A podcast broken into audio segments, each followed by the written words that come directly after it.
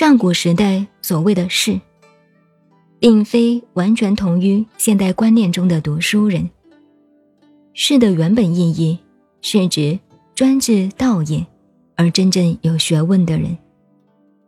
一个读书人，必须在学识、智慧与道德的修养上，达到身心和谐自在、事出世间法、内外兼通的程度，符合微妙玄通、深不可识这八个字的原则，才真正够资格当一个士。以现在的社会来说，作为一个士，学问道德都要精微无瑕到极点，等于孔子在《易经》上所言“洁净精微”。洁净是说学问接近宗教、哲学的境界；精微，则相当于科学上的精密性。道家的思想亦是从这个洁净精微的体系而来。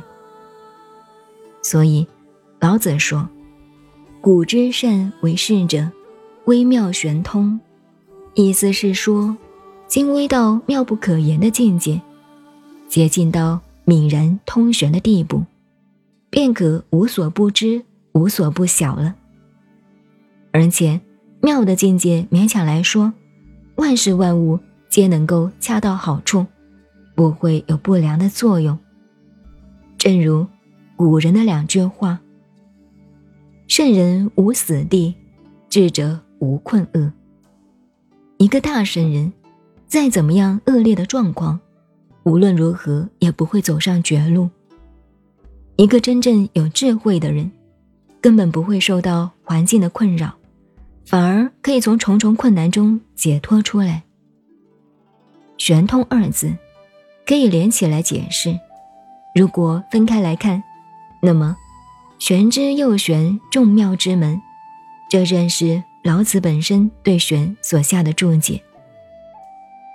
更进一步具体的说，即是一切万物皆可以随心所欲，把握在手中。道家形容修道有成就的人，宇宙在手，万化由心，意思在此。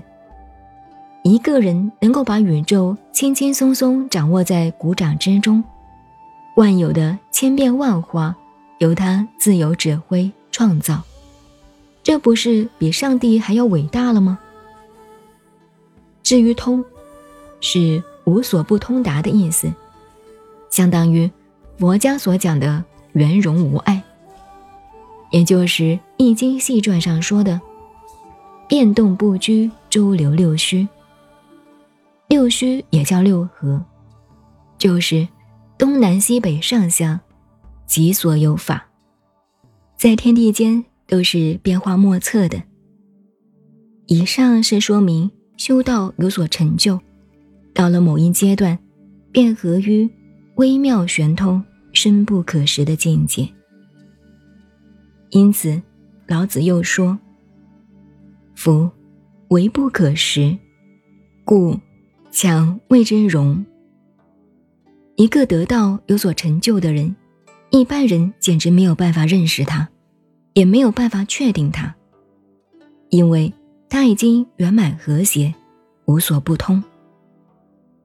凡是圆满的事物，站在哪一个角度来看，都是令人肯定的，没有不顺眼的。若是有所形容，那也是勉勉强强套上去而已。